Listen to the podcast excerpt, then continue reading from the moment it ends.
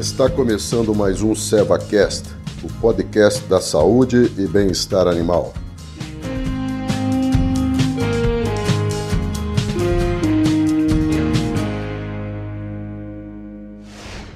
Olá, tudo bem?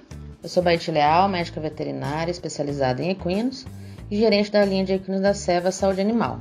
Estamos abordando o tema cólica em equinos, um tema bastante comum e que a gente já evoluiu nos últimos episódios sobre vários assuntos importantes. Falamos sobre o que era cólica, quais eram os sinais clínicos e o que deveria ser feito até a chegada do médico veterinário. Ainda sobre a, a, o que fazer antes do médico veterinário, a gente tem vários relatos de tratamentos alternativos e que não tem nenhum respaldo na literatura científica colocam os animais em risco. Então, não tentem fazer nada que não seja por orientação do médico veterinário ou aqueles dois itens que eu comentei anteriormente, ou seja, colocar o animal na, no cabresto e não deixar rolar. É, colocar, abre aspas, poções mágicas pela narina, pela boca, colocar mangueira no ânus do animal, Nada disso vai resolver, porque normalmente o problema da cólica no cavalo está muito mais internamente, em frações do intestino que não se tem acesso por esses tipos de intervenções. Então, que fica aqui um aprendizado: cólica é comum, pode ser simples ou pode complicar. Para aumentar a chance de ser simples, tem que agir rápido. Então, o animal começou com um quadro de cólica, liga para o veterinário, avisa e vai seguindo as orientações que ele tiver até ele chegar. Eu comentei lá no começo, no primeiro episódio, sobre um pouquinho do comportamento alimentar do cavalo. Então, quando a gente fala em prevenção da cólica, a gente tem que falar sobre um, o comportamento do cavalo em relação à alimentação. O cavalo, ele é um indivíduo que gosta de rotina. Ele ama a rotina. Então, o primeiro ponto para se prevenir da cólica é não, haver, não, não acontecer mudanças bruscas na rotina. Tanto é que quem veterinários que estiverem me ouvindo vão se identificar, mas a, a, o número de aumento de casos de cólica em feriados nacionais, em viradas de ano, em épocas onde muda-se a rotina do ser humano, é enorme. Quem mexe com cirurgia de equino então sabe que o bicho pega é nesses dias. Por quê? Porque nesses dias acontecem as mudanças de alimentação bruscas. Então vamos dar um exemplo. Uh, o animal que come, come normalmente duas, três vezes por dia, nesses dias ele come uma. E ele pode comer em dobro muitas vezes. Né? A alimentação fornecida em dobro, já que ele vai comer uma vez só. E esse tipo de mudança, ela é a principal causa da cólica. Porque o animal não está acostumado com grandes quantidades de uma vez só, ou mudanças não só na quantidade da alimentação, mas também na qualidade. Exemplo: o animal está comendo um capim no piquete, Tifton, por exemplo. Né, os cavalos gostam muito dessa gramínea, está comendo um Tifton, é, Tifton solto em piquete. De repente ele é preso na baia e passa a ser fornecido daquele dia em diante o feno seco. Uma mudança brusca de dois momentos. Primeiro, ele estava solto, ficou preso, ele comia uma, uma, alimenta, uma alimentação verde, né, hidratada, para um feno, que é uma gramínea desidratada. É o mesmo tipo que ele come na, no piquete, ele come no feno, só que uma é hidratada e a outra é desidratada. E estar desidratada aumenta a chance de, de cólica de um animal que estava comendo uma alimentação hidratada. Por quê? Porque o alimento resseca mais facilmente. Não que o feno ressecado seja um alimento ruim, não. O feno ressecado, ou melhor, o feno, né, que é uma gramínea ressecada, ela é uma das melhores formas de alimentação. Porque não perde, você não tem uma. não perde assim em 24 horas, como uma gramínea verde, um capim picado e você pode fornecer ao animal uh, longos períodos do dia, ou seja, se aproximando do que é a vida normal desse animal. Bom, então, ao contrário do ser humano, que gosta às vezes de sair da rotina, o cavalo não gosta de sair da rotina. Então, primeiro ponto para anotar no quadro branco do Aras: cavalo não gosta de mudança de rotina. Vai sair da rotina, se programe para isso.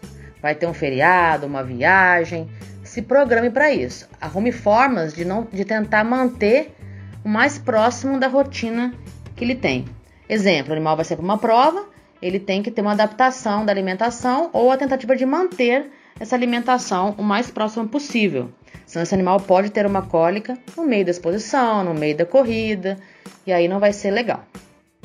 A ingestão de água. A ingestão de água é um ponto importantíssimo para a vida do animal, né, para o cavalo sobreviver, mas também nas possíveis causas da cólica. A água ela é fundamental para hidratar é, o alimento dentro da barriga do animal. E o animal ele pode tomar de 20 a 25 litros por dia de água. E o cavalo ele não se, ele não se incomoda muito com, com água quente, por exemplo. Mas ele se incomoda com água suja. Então ele prefere, obviamente, uma água limpa, qualquer um preferiria, né? Então, ficar atento aos coxos de água, aos coxos no piquete. Então, sempre manter a água mais limpa possível. É muito comum em locais mais frios ou no inverno o animal diminuir a ingestão de água, porque a água realmente fica mais gelada. E animais mais velhos, que têm a dentição um pouco mais sensível, não vão beber água. Então também é bastante comum o relato de cólica aumentar no inverno. Primeiro porque a alimentação está mais seca e a água está mais gelada. Então eu já vi alguns aras que investiram no aquecimento dos coxos de água para manter a temperatura pelo menos é, ambiente e aí você tem uma diminuição também da cólica. Então a ingestão de água é outro ponto importantíssimo. Nunca deixe faltar água de qualidade para o seu cavalo. O exercício físico também é um ponto importantíssimo, seja ele montado, animal solto. É importante que ele se movimente para evitar a cólica, mas também um, movimento, um, um exercício feito no momento errado pode desencadear a cólica. Exemplo: o animal tem um trato ao meio-dia. Meio-dia e meia, proprietário chega e monta nesse animal. Ele vai estar com o estômago cheio e você pode ter uma dificuldade da digestão do estômago, ocorrendo uma fermentação. E nesse caso, a cólica ela é bem aguda, né? O animal estava bem antes, montou, ele piorou. Normalmente, quando acontece isso, tende-se a concluir que pode ser uma, uma cólica vinda do estômago. E aí é um processo agudo e tem que ter uma intervenção rápida. Um ponto importante é manter a sanidade desse animal. Vermífugos e vacinas. A gente tem cólicas oriundas de vermes. E elas podem ser desde cólicas leves até a morte.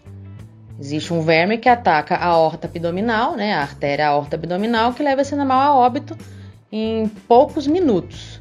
Então, mantenham sempre a vermifugação em dia a Selva fornece o Paddock NF, que é o nosso vermífugo de vermectina com praziquantel, que é uma base composta que atende perfeitamente o protocolo sanitário anual do Aras. Um outro ponto importante é o estresse desse animal. Então, ao contrário do ser humano e de outras espécies, o cavalo tem uma produção de suco gástrico contínua, justamente porque ele precisava disso quando ele vivia na natureza, comendo várias horas por dia. Então, quando você põe esse animal em baia e trata três vezes por dia, ele tem um suco gástrico e continua trabalhando nas horas que o animal não está com alimento no estômago. Esse ponto, associado a um estresse é, de treino, um estresse de baia, qualquer tipo de estresse nesse animal, você pode vir a desenvolver as gastrites. E aí a gastrite, ela é um, uma doença que começa bem subclínica, às vezes nem perceptível, e pode levar a um quadro clínico é, bem grave. E a gastrite, ela é para diagnóstico final, é importante que seja feita uma gastroscopia, que é colocar uma câmera para avaliar esse estômago. Uma vez diagnosticado, o tratamento pode ser feito com omeprazol, que é a mesma base que se usa em humano. A ceva também tem o gastrozol como opção de tratamento para a gastrite.